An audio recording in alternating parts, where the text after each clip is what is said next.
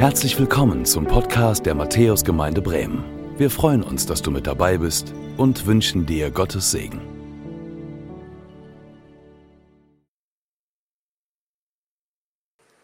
Eindrucksvolle Bilder, wie ich finde. Vielleicht geht euch das auch so.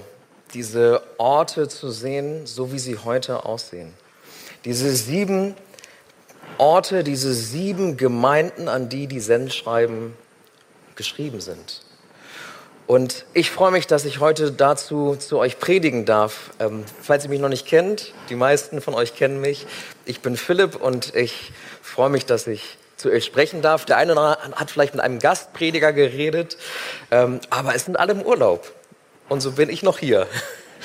ähm, und freue mich total, dass ich diese Predigtreihe zu den Sendschreiben eröffnen darf an diesem und den folgenden vier Sonntagen. Fünf Sonntage für sieben Sendschreiben passt nicht ganz, aber wir machen es passend. Und diese sieben Briefe, die wurden sozusagen als Anhang zu einem Buch, Buch, zu einem Rundbrief der Offenbarung formuliert. Die Offenbarung, das letzte Buch der Bibel, wenn du in deine Bibel hineinschaust, das letzte Buch, das Buch vielleicht, was, wo das angedeutet, was man sich nicht traut, da mal reinzuschauen. Aber ich möchte euch Mut machen. Und ich möchte euch einen Vorgeschmack geben, indem ich euch mit hineinnehme, äh, jetzt in diesen kommenden Wochen, in die ersten drei Kapitel der Offenbarung. Und wie kam überhaupt dieses Buch zustande? Wie kommt überhaupt die Offenbarung zustande? Johannes ist auf der Insel Patmos im Exil. Patmos klingt wie Urlaub, ist auch, Kos ist auch nicht so weit davon entfernt. Aber Patmos war eine Insel und auf die kam man damals ins Exil, weil das Predigen des Evangeliums und das Zeugnis von Jesus damals, das war nicht gern gesehen. Dafür wurde man verfolgt, dafür wurde man ins Exil gesteckt, so wie das manchen Ländern noch heute der Fall ist, wenn man von Jesus spricht. Denn die römischen Kaiser, die damals herrschten, sie verstanden sich als Götter. Als Götter, denen niemand gleich ist, insbesondere der Kaiser Domitian. Wir werden noch ein bisschen von ihm hören. Und so findet sich Johannes auf dieser Gefängnisinsel wieder und ich habe euch eine Karte mitgebracht, damit ihr das grob lokalisieren könnt, wo er sich bekannt, da rot eingekreist, Patmos, diese Insel die laut Forbes Magazine 2009 Europas idyllischster Ort zum Leben ist. Damals allerdings nicht. Damals war das nicht der Fall. Und was passiert mit diesem Johannes? Er wird vom Geist Gottes ergriffen und eine Stimme spricht zu ihm. Und das, was diese Stimme ihm sagt, das soll er niederschreiben. Eine Vision, das, was geschehen wird, wenn Jesus wiederkommt. Er soll es niederschreiben in einem Buch und dieses Buch soll er senden an die sieben Gemeinden, die zu diesem Buch dann ein Anschreiben erhalten. Und in dieser Vision des Johannes sieht er sieben Leuchter, unter denen eine menschliche Gestalt sieben Sterne in den Händen hält. Und diese sieben Leuchter, sie stehen für die sieben Gemeinden, an die dieser Brief geht. Und die sieben Sterne, sie stehen für Engel, auch als Boten übersetzt. Und einige sagen, das sind die Vorsteher gewesen der Gemeinde, sozusagen, die Pfarrer der Gemeinde, die Pastoren dieser sieben Gemeinden. Und unter ihnen ist der Menschensohn, ist Jesus. Jesus ist unter uns. Wir glauben, dass wenn wir hier zusammenkommen zum Gottesdienst, Jesus unter uns ist, noch heute.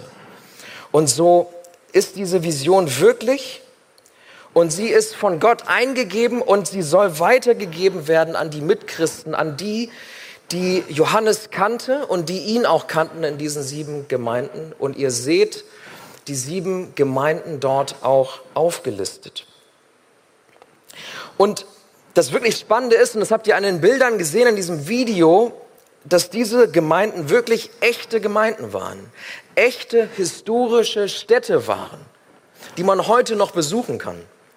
Als ich mich vorbereitete und diese Bilder sah, habe ich mal kurz geguckt, was der Flug nach Istanbul kostet und die Busfahrt von dort weiter. Denn dort finden wir diese Städte in Kleinasien und man kann sie immer noch besuchen und erkennt vieles von dem Ruhm und von der Größe dieser Städte zur damaligen Zeit. Und die Reihenfolge der Städte, das, was ihr dort seht, ist auch kein Zufall gewesen. Das war die Poststrecke. Die übliche Poststrecke, die man so abgehen konnte. Und so ähm, entspricht die Reihenfolge auch der üblichen Poststrecke damals. Und vielleicht fragt ihr euch jetzt, ja, warum jetzt diese sieben Gemeinden? Waren das die größten Gemeinden? Waren das die bekanntesten Gemeinden der damaligen Zeit? Gab es nur sieben Gemeinden? Nein, also wenn man Historikern glaubt, und ich lese gerade ein Buch, was ich euch empfehlen kann. Es ist kein christlicher Historiker, ähm, Tom Holland, der hat ein Buch geschrieben, das heißt Herrschaft oder auf Englisch auch Dominion. 600 Seiten, wo er beschreibt, dass alles, was unser jetziges Zusammenlegen prägt und ordnet, auf diesen Jesus zurückgeht. Der als Historiker sagt, diese, von diesen sieben Städten aus ging das Evangelium in alle Welt und verändert, sogar wenn du nicht Christ bist, sogar wenn du Atheist bist, ähm, dein, dein Verstand und der Grund, warum du das Christentum ablehnst, dieses Denken, sogar das ist christlich. Das zeigt er auf. 600 Seiten ähm, ist vielleicht eine Urlaubslektüre wert. Ähm, kann man über sechs Wochen sich gut einteilen. Aber er sagt nein, also sieben Gemeinden, es gab mehr als nur diese sieben, es gab wahrscheinlich schon Hunderte zu dieser Zeit als die Sendschreiben rauskriegen. Aber warum diese sieben? Ihr, wenn ihr in die Bibel schaut, dann wisst ihr, Mensch, da gab es doch Gemeinden in Jerusalem, in Philippi, in Galatien. Was ist denn mit denen? Da gibt es ja sogar eigene Briefe, Bücher, die wir in der Bibel finden, die an diese Gemeinden formuliert worden sind. Warum tauchen die denn nicht auf? Also was wir sehen können ist, das waren nicht die einzigen Gemeinden und es waren auch nicht die wichtigsten, berühmtesten Gemeinden, aber es waren Gemeinden, die, wenn wir sie uns anschauen, in der Summe, wo wir vieles wiedererkennen. In der Kirchengeschichte, aber auch in unserer Gemeinde, was diese Gemeinden ausgemacht hat. Und Jesus spricht zu diesen Gemeinden damals wie heute und, und sagt ihnen, was wichtig ist, was ihm wirklich wichtig ist. Außerdem, Bibelkenner wissen, dass die Zahl sieben ist eine besondere Zahl. Es ist die göttliche Vollzahl. Sie steht für Vollkommenheit. Und damit ist gemeint, dass diese sieben Gemeinden das ganze Spektrum aller Gemeinden abdecken sollen. Und sie gelten, das, was dort wir lesen, gilt für alle Gemeinden Jesu in allen Völkern und zu aller Zeit. Wir lesen dort von Zuständen, die sich in jeder Gemeinde, auch bei uns, wiederfinden. Und wenn wir die Sendschreiben anwenden, dann ist das wichtig, dass wir das zum einen verstehen. Das sind Zustände von Gemeinden zu jeder Zeit, also auch zu unserer Zeit. Das Zweite, wie wir die Sendschreiben anwenden können, ist, manche sagen das, dass sie bestimmte Zeitabschnitte der Kirchengeschichte beschreiben. Dass man von dem ersten Sendschreiben bis zum siebten so ein bisschen die Kirchengeschichte der so ein wenig folgen kann und der mittlere Leuchter sozusagen also Arm dieses Leuchters, ähm, beschreibt irgendwie die Kirche im Mittelalter und die letzten Gemeinden, vor allem die allerletzte in äh, Laodicea, beschreibt die abgefallene Gemeinde, die am Ende der Zeit, die letzte Gemeinde. Es spricht allerdings auch viel dagegen, das so zu sehen.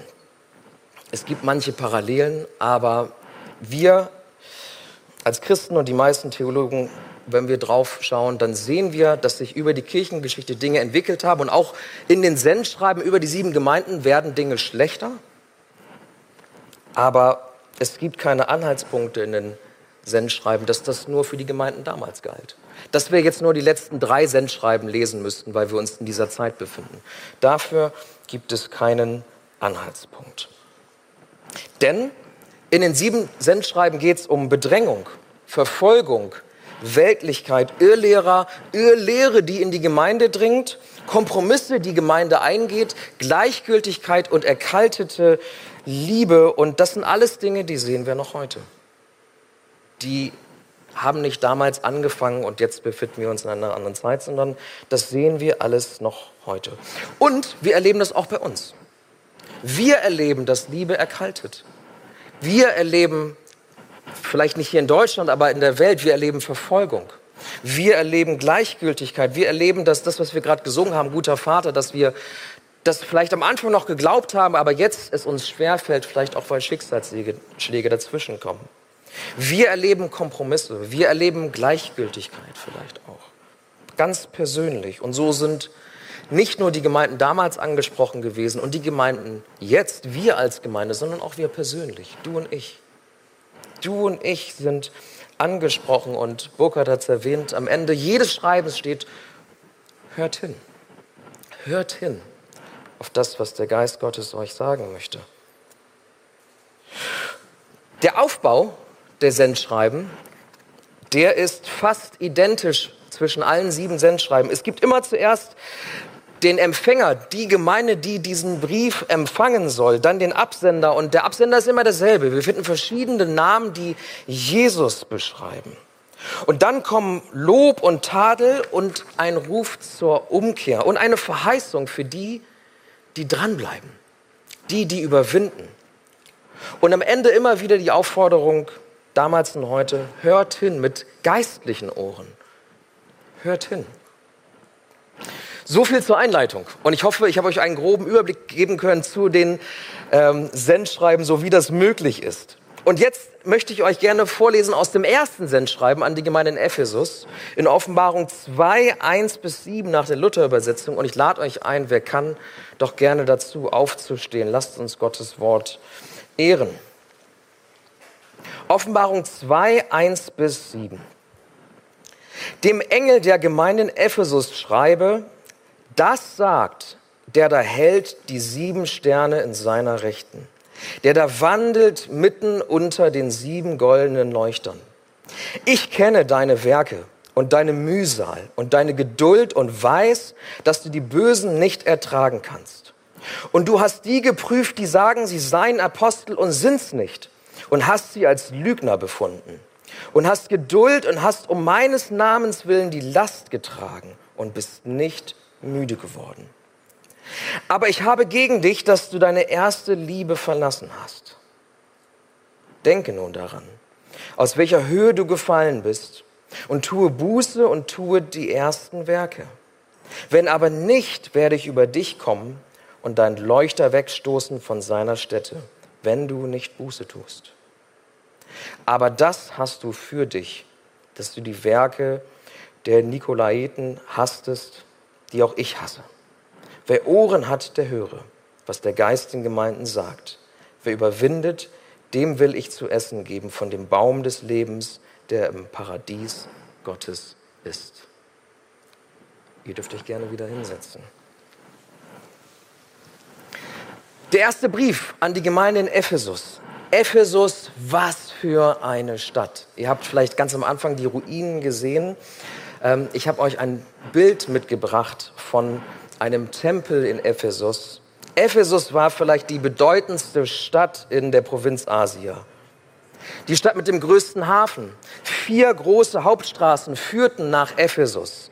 Ephesus war der Marktplatz Asiens, der Hafen Korinths. Politisch war das eine freie Stadt, unabhängig von den Römern, so unabhängig, dass sie eine Konkurrenzveranstaltung hatten zu den Olympischen Spielen. Und Pilger aus aller Welt kamen zu diesen Ephesus eigenen Olympischen Spielen. Und Paulus hat sogar diese Gelegenheit genutzt. Am Ende des ersten Korintherbriefes lesen wir das. Er hat diese Gelegenheit dieser Olympischen Spiele in Ephesus genutzt und gesagt, da kommen die Menschen zusammen und hat da gezielt das Evangelium verkündet, damit es rausgeht in alle Welt. Religiös gesehen, und das ist das, was ihr hier seht, war Ephesus ähm, der Diane, im Griechischen auch Artemis geweiht. Das ist ein Tempel, der dazu dient, sie anzubeten, sie zu ehren. Das war die am stärksten verehrte Göttin im Griechisch, in der griechisch-römischen Welt. Und dieser Artemis-Tempel, den ihr da seht, 130 Säulen, er galt damals als eines der sieben Weltwunder. Ein Tempel, der seinesgleichen gesucht hat. Ihr seht, wie klein die Menschen dort sind. Und Besucher dieses Tempels, die kamen dorthin und das, was richtig gut ging in diesem Tempel, da wo richtig Umsatz gemacht wurde, war mit Andenken, wenn man diesen Tempel besucht hatte.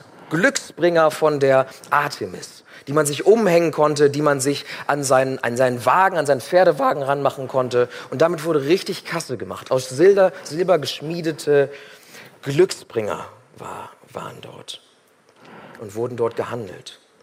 Aber dieser Tempel war noch viel mehr. In diesem Tempel fanden Kriminelle Zuflucht. Es gab dort einen Baum des Lebens. Das, was wir gerade gehört haben. Es gab dort einen Baum des Lebens und wenn man in diesen Tempel ging, zu diesem Baum ging, dann, so hieß es, dann würde einen die Artemis begnadigen. Ephesus war nicht nur eine bedeutende Stadt, weil es viele Kultstätten gab, danach bemaß sich, wie bedeutend eine Stadt war, sondern es war ein Marktplatz, es war die Bank. In den Tempel brachten die Reichsten auch ihr, ihre Wertvollstes. Es war sozusagen auch die Bank für die Reichsten und es wurde dort aufbewahrt. Und Historiker sagen, dass man schätzt so zu jeder Zeit es tausend Tempeldiener, Sänger, Tänzer, Prostituierte dort gab, die alle im Lobpreis waren an diese Diane. Und das war nicht nur Lobpreis, wo man gesungen hat, sondern man hat sich betrunken. Es gab große Orgien und sie verhielten sich, so sagen das Historiker, man verhielt sich dort wie ein Tier. Sie verhielten sich dort wie Tiere. Und inmitten dieser Stadt, inmitten dieses, ich sage jetzt mal, Kombination aus Las Vegas und was auch immer uns einfällt, New York City, Frankfurt am Main, in dieser Sin City ist nun diese Gruppe von Christen. Diese Gruppe von Christen in dieser Stadt der Vergnügungssucht, des Mammons, des Okkultismus. Und in dieser Stadt verbreitet sich das Evangelium rapide. Die Gemeinde wächst, sie gedeiht. Und diese Truppe, diese Menschen dort, obwohl sie inmitten quasi von, in dieser Umgebung sind, in dieser sündhaften Umgebung sind, trotzdem bleiben sie treu. Trotzdem bleiben sie standhaft. Und trotzdem lesen wir, bleiben sie in ihrer Theologie voll auf Kurs. Lasst uns hineingehen in diesen Text. Und wir lesen im ersten Vers, nun Empfänger war die Gemeinde in dieser Stadt Ephesus und dem Engel, Engel, sagte ich eben schon, Bote, wahrscheinlich Vorsteher der Gemeinde, da lesen wir, das sagt der, da hält die sieben Sterne in seiner Rechten. Das sagt der, das kennt ihr aus dem Alttestamentlichen auch als so spricht der Herr. Jesus spricht zu dieser Gemeinde. Das sagt er, Jesus spricht, so sagt der Herr. Und er sagt, ich bin der, der die sieben Sterne in seiner Rechten hält. Warum sagt er das? Was bedeutet das? Weil Jesus derjenige ist, durch das diese Welt geschaffen ist. Er ist der Schöpfer und Erhalter des Universums. Und er sagt, ich bin Gott. Und warum sagt er, ich halte die sieben Sterne in der Hand? Weil, schaut mal auf die Münze, die ich euch mitgebracht habe. Das war eine Münze des Kaisers Domitian, der sich als Gott verstand. Und das sieht man dadurch, dass man auf der Rückseite der Münze sieht man ihn und sieben Sterne, die er in der Hand hält. Und Jesus sagt, der ist nicht Gott. Ich bin Gott. Ich bin der, durch den die Welt geschaffen ist, nicht dieser Kaiser.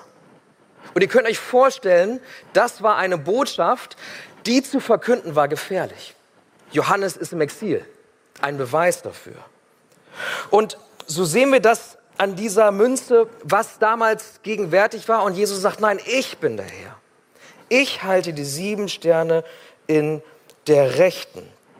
Durch mich hat Gott die Welt, hat dich und mich erschaffen. Und, das lesen wir auch in dem Vers 1, er wandelt mitten unter diesen sieben Leuchtern. Jesus ist unter uns. Da, wo zwei oder drei in seinem Namen zusammen sind. Da, wo wir zusammen sind. Er ist unter uns. Ob du das glauben kannst oder nicht, ob, wir können ihn nicht sehen, aber wir wissen, du darfst wissen, er ist hier. Er ist hier, er thront in unserem Lobpreis. Er ist in unserer Gemeinschaft. Er ist hier. Jesus, der Sohn Gottes, wandelt mitten unter uns. Und dann fährt er fort und er lobt die Gemeinde. In Vers 2 lesen wir von diesem Lob. Gott weiß, was sie tun. Gott weiß, was wir tun. Ist vielleicht ein bisschen erschreckend, ne? Wir müssen nicht erst irgendwie Gott Bescheid sagen, was wir tun. Er sieht das. Er muss nicht erst informiert werden. Er sieht, was du tust, was wir tun zu jeder Zeit. Er weiß, was sie tun. Und er sagt, ich weiß, was ihr tut. Dort in Ephesus. Ihr arbeitet bis zum Umfallen. Deine Mühsal und deine Geduld, deine Werke. Was hier steht ist, sie arbeiteten bis zum Umfallen, körperlich als auch geistig. In dieser Umgebung, die ihnen feindlich gesinnt war, wo sie eine Botschaft predigten gegen den Kaiser. Da sagt er, ich bin unter euch und ich sehe, wie ihr kämpft körperlich wie geistlich. Ich sehe, wie ihr alles gebt. Eine Gemeinde, die voll dabei ist. Wenn diese Gemeinde in Bremen wäre, wärst du nicht hier, dann wärst du in dieser Gemeinde. Eine Gemeinde, die gibt, die liebt, die gepredigt hat mit Leidenschaft, die unter Leid trotzdem standhaft geblieben ist. Und sie waren bekannt für das, was sie taten. Sie waren bekannt dafür. Und 40 Jahre nach der ersten Erweckung, wir lesen von der Erweckung der Gründung der Gemeinde auch in Apostelgeschichte 19, war diese Gemeinde immer noch so dabei. Das ist das Zwischenzeugnis nach 40 Jahren. Ihr seid dabei, ihr arbeitet ohne Unterlass und ihr gebt nicht auf. Diese Gemeinde war gut gegründet, das habe ich eben auch schon gesagt. Sie war mit den besten Lehrern und Predigern ausgestattet, so eine Gemeinde. Also geistlich ging das nicht besser. Auch aus dem Grund wärst du in dieser Gemeinde, wenn sie hier in Bremen wäre. Apostelgeschichte 18 bis 19 beschreibt das, wie Priscilla und Aquila die Gemeinde gegründet haben, nachdem Paulus von Korinth nach Ephesus die begleitet hatte. Und dann schickte er nach und nach weitere äh, Mitarbeiter von ihm. Apollos kam und er war jemand, der in Alexandria gelernt hatte, der die Bibel bestens kannte. Er war ein hervorragender Prediger. Also das musst du erst mal schaffen. Nach Paulus, ähm, der zuerst dort gewesen ist, dann die Nachfolger anzutreten, aber er machte das gut. Und was er tat, ist, er lehrte sie, sie kannten, sie kannten nur die Taufe des Paulus und er sagte, pass mal, äh, des Johannes. Und er sagte, pass mal auf, die Taufe des Johannes kennt ihr, aber da ist einer Jesus und ihr müsst mit dem Geist getauft sein. Und das brachte er ihnen bei. Und dann kam Paulus wieder, er war drei Jahre dort und dann kam Timotheus, vielleicht kennt ihr ihn, auch diesen, diesen engsten Bruder und der übernahm die Gemeinde, auch ein Gigant, auch ein gigantischer Lehrer und Prediger. Dann kam Tychikus, ein Begleiter von Paulus und schließlich Johannes selbst. Also das ist mal das Who is Who der Prediger und Lehrer damals. Und diese Gemeinde hätte es nicht besser haben können. Und so ist es vielleicht für einige kein Wunder, dass sie dabei blieben und auch in der Lage waren zu prüfen, wer ist jetzt wirklich ein Apostel und wer erzählt hier was Falsches. Denn das war damals so. Als das Christentum anfing, sich auszubreiten, da gab es einige jüdische Wander, äh, Wunderheiler zum Beispiel. Wanderheiler waren sie auch. Die wanderten umher, die taten Wunder oder zumindest versuchten sie es im Namen von diesem Jesus, von dem so viel erzählt wurde. Aber sie merkten schnell, das, was ihnen dort geschenkt ist in der Gemeinde in Ephesus, das ist uns nicht geschenkt.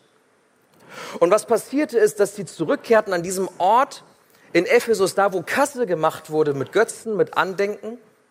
Sie kehrten dorthin zurück und viele verbrannten ihre Zauberbücher und gaben das auf, schlossen sich der Gemeinde an und sagten, das, was ihr dort predigt, das ist wahr und es ist begleitet von Wundern und wir sehen, da ist die Kraft. Da ist die Kraft, da ist Gott am Wirken. Und das Geschäft mit diesen Talismanen, mit diesen, mit diesen Andenken Sie zerstörten es. Die Gemeinde in Ephesus zerstörte dieses Geschäft. Was taten sie noch? In Vers 3 lesen wir, sie waren intolerant dem Bösen gegenüber. Das, was böse war, das, was sie um, um sich herum sahen, sie sprachen es an. Vor allem die, die in die Gemeinde kamen und sagten, ja, ähm, Jesus ist gut, aber da gibt es noch das, was du brauchst. Die, die in die Gemeinde kamen und sagten, ja, jetzt wo wir unter der Gnade sind, ein bisschen Spaß haben können wir doch auch, wie die im Tempel. Und so gab es Irrlehrer. Im Vers 6 lesen wir auch noch von einer Sekte, die sich daraus gegründet hat, aus, von, von diesem Diakon Nikolaus, die Nikoliten, die sagten, Mensch, Gnade und das lockere Leben, das passt doch ganz gut zusammen. Da kann man doch was draus machen. Wir sind doch unter Gnade, also so ein bisschen Tempelfreude ist doch okay. Und Jesus sagt hier, ihr habt das gesehen, ihr habt es angesprochen und ihr habt es nicht zugelassen in eurer Gemeinde. Ihr habt nicht zugelassen, dass ihr dahingehend verleitet werdet. Ihr habt nicht zugelassen, dass Irrlehrer kommen, so wie er, und euch in die Irre führen. Ihr habt das nicht zugelassen. Eine Gemeinde mit einem ganz klaren Urteilsvermögen. Ein Leuchtturm der Wahrheit in dieser Sin City. Diese Gemeinde war ein geistlicher Marathonläufer und hat alles getan. Und ich habe jetzt aufgezählt, was diese Gemeinde so taten, wofür sie bekannt waren. Und doch sagt Jesus, da ist eine Sache. Da ist eine Sache. Ihr habt eure erste Liebe verlassen, sagt er. Ihr habt eure erste Liebe verlassen. Sie ist euch nicht abhanden gekommen. Ihr habt sie nicht verloren. Ihr habt sie verlassen. Das ist ein willentlicher Akt. Ihr habt sie verlassen. Die erste Liebe. Diese brennende Liebe, diese Liebe von dem ersten Tag. Vielleicht erinnerst du dich. Vielleicht erinnerst du dich noch, dieser Moment, wo du, wo Jesus dir begegnet ist. Wo du das, was wir eben gesungen haben, wo du das persönlich erfahren hast. Er ist ein guter Vater. Er liebt uns so sehr, dass er sein eigenes Leben gab. Da ist Vergebung. Erinnerst du dich an diesen ersten Tag? An diese erste Liebe, die du da erlebt hast? Als dir die Augen aufgetan wurden und du merktest, hey, ich war verloren und jetzt bin ich es nicht mehr. Ich bin gerettet. Ein brennendes Herz, das Gott entflammt in uns, wenn auf einmal das, was wir so hören, das Evangelium auf einmal Sinn macht für uns. Diese allererste Liebe. Diese erste Liebe. Und wenn wir hier von der ersten Liebe hören, dann meint es zwei Dinge. Das eine ist dieser erste Moment, diese allererste Liebe. Das zweite ist die Frage nach, ist er deine erste Liebe? Ist er die Nummer eins Liebe für dich? Und ich habe zwei Verse euch mitgebracht. Ein Vers, der beschreibt dieses Erlebnis der allerersten Liebe. Das, was wir lesen können von den Emmaus-Jüngern in Lukas 24, 32, da stand, brannte nicht unser Herz, da er, Jesus, mit uns redete auf dem Wege und uns die Schrift öffnete? Ein brennendes Herz wird da beschrieben. Ein brennendes Herz, das ist die allererste Liebe. Und die erste Liebe, das ist das, wo Jesus sagt, ich beanspruche den ersten Platz. Ich bin der, der die sieben Sterne hält. Ich bin der Herr. Ich bin dein Herr. Bin ich deine Nummer eins? Und nicht nur durch die Prophetien, die wir hören jetzt in der Offenbarung, sondern auch durch die Prophetien des Alten Testaments lesen wir, dass Gott sagt, ich will die Nummer eins sein. Er sagt durch den Propheten Jeremia, in Jeremia 2, 1 bis 3, sagt er, der Herr gab mir wieder eine Botschaft und befahl, geh nach Jerusalem und rufe den Menschen dort zu. Folgendes. So spricht der Herr. Ich denke daran, Israel, wie du mir treu gewesen bist, als du noch jung warst als noch die allererste Liebe da war. Du liebtest mich wie eine Braut ihren Bräutigam. Selbst durch die Wüste bist du mit mir gegangen, dorthin, wo man weder sät noch erntet. Du gehörtest mir allein. Die erste Liebe. Du gehörtest mir allein. So wie die ersten Früchte der Ernte mir gehören. Wer sich an dir vergriff, machte sich schuldig und ich brachte Unheil über ihn. Diese Warnung, die Jesus hier ausspricht an die Gemeinde in Ephesus und auch an uns, ist, was ist mit der allerersten Liebe? Was ist mit dieser allerersten Liebe? Ist dein Herz, deine Liebe schon wieder erkaltet? Und das Zweite, ist er deine erste Liebe, deine Nummer eins Liebe? Oder hast du zugelassen, dass deine Liebe erkaltet ist. Und wenn unsere Liebe erkaltet, was passiert dann? Dann werden wir gleichgültig. Vielleicht kennst du das. Vielleicht kennst du das aus deiner Beziehung, aus deiner, deiner Beziehung innerhalb deiner Familie. Vielleicht kennst du das von Freunden, wenn man sich nicht mehr meldet, dann erkaltet die Freundschaft. In deiner Ehe, wenn du, wenn die Honeymoon-Phase zu Ende ist, und es einmal darum geht, wer das Geschirr macht. Wenn die erste Liebe erkaltet ist. Und was passiert dann ganz häufig? Gleichgültigkeit kehrt ein. Und Jesus sagt, die erste Liebe, es ist gefährlich, sie zu verlassen. Denn es kehrt Gleichgültigkeit an. Und wir gehen Kompromisse ein. Und wir kommen ab vom, vom Weg. Und das werden wir jetzt in den nächsten Wochen sehen, wie Gemeinden abkamen vom Weg, weil sie die erste Liebe verließen. Und so wie die Gemeinde in Ephesus gestartet war, so vielleicht auch wie du gestartet bist in deinen Glauben, vielleicht auch wir als Gemeinde mit Wundern, mit Wachstum, mit Lehre, da war nichts zu finden. Obwohl wir vielleicht heute noch hart arbeiten und tun und machen für Jesus, ist die Frage, ist da noch die erste Liebe zu ihm? Und ist er noch deine erste Liebe? Und Jesus sagt, erinnere dich. Erinnere dich an diese erste Liebe. Erinnere dich daran, wie es mal war, als du mich kennenlerntest. Erinnere dich daran und kehre um. Kehre um. Wie kehren wir um zur ersten Liebe? Er sagt, geh zurück an den Anfang. Tu die Dinge, die du am Anfang getan hast. Fang von vorne an. Ganz von vorne anfangen. Und vielleicht denkst du, aber warte mal, ich tue doch alles, ich tue doch, ich habe ja einen Dienst in der Gemeinde, ich, ich lese mal, ich tue das, ich tue doch so viel für Gott. Ähm, und vielleicht denkst du dir, ach, das ist doch gar nicht so schlimm. Da ist vielleicht ein bisschen Leidenschaft verloren gegangen. So ein bisschen Feuer ist weg. Ich bin doch immer noch Christ, oder? Ja, das bist du. Ich mache doch immer noch alles richtig. Ich kenne die Wahrheit. Ich lebe tadellos. Ich habe meine Dienste hier. Ich bin großzügig. Vielleicht bist du auch großzügig und gibst regelmäßig mehr als deinen Zehnten. Aber Jesus sagt, das hier ist kein Kavaliersdelikt. Die erste Liebe zu verlassen ist gefährlich. Die erste Liebe zu verlassen kann dich alles kosten. Jesus sagt, ich mache die Gemeinde zu. Wenn ihr tut und ihr macht, Wahrheit predigt, ihr da steht als Fels in der Brandung, als Leuchtturm der Wahrheit, aber da ist die erste Liebe nicht mehr. Ich mache die Gemeinde zu, sagt er. Das ist das, was wir lesen in, den, in dem Vers, der dann da folgt. Er macht die Gemeinde zu. Und wisst ihr, was geschehen ist? Die Gemeinde hat er zugemacht. Es gibt keine Gemeinde mehr in Ephesus. Diesen Ort, wo das Hu ist Hu der Lehrer und Prediger waren, es gibt ihn nicht mehr. Er macht die Gemeinde zu. Stellt euch die Reaktion vor, als der Vorsteher der Gemeinde diesen Brief vorgelesen hat. Der Gemeinde, was sie gedacht haben, wie sie reagiert haben. Offensichtlich haben sie nicht gehört. Offensichtlich ist nichts passiert.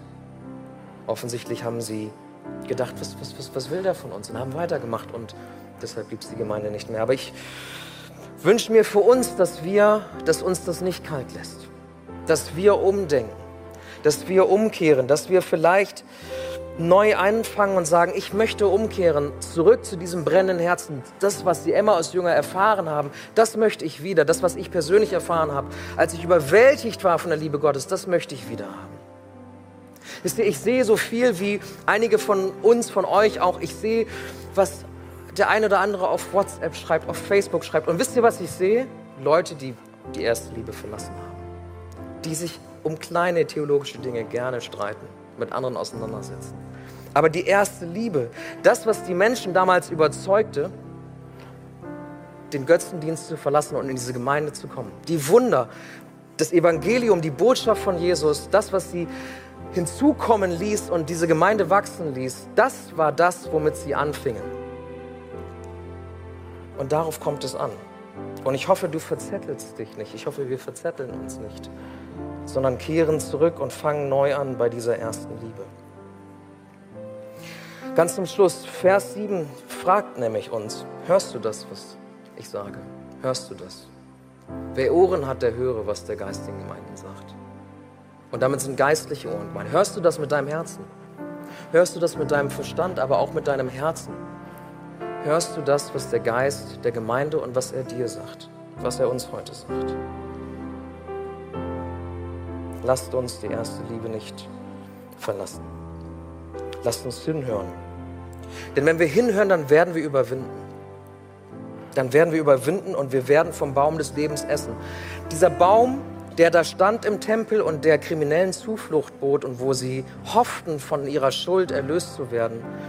Jesus sagt hier, der Baum des Lebens, den ich euch biete, ist nicht nur Vergebung der Schuld, sondern ist Ewigkeit mit mir, ist Ankommen bei mir, ist mehr als nur dieser Baum, der das wieder aus dem Weg räumt, was du vielleicht verbrochen hast, sondern heißt Gemeinschaft mit mir in Ewigkeit.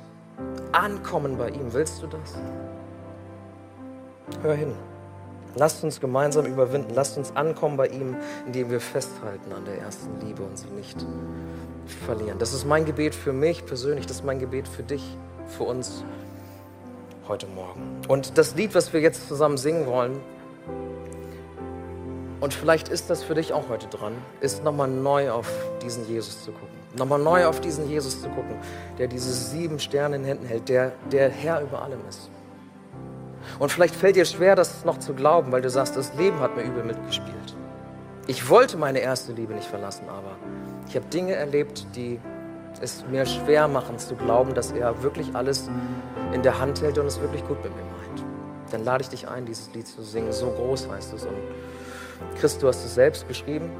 Ähm, und ich habe es gehört und gedacht, lasst uns das tun. Singen, wie groß der Herr ist.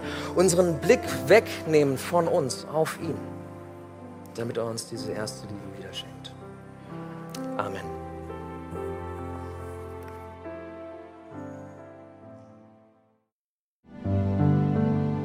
Danke fürs Zuhören.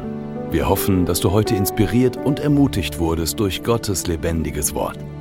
Unser Gebet ist, dass es viel Frucht bringt. Weitere Infos findest du unter www.matthäus.net.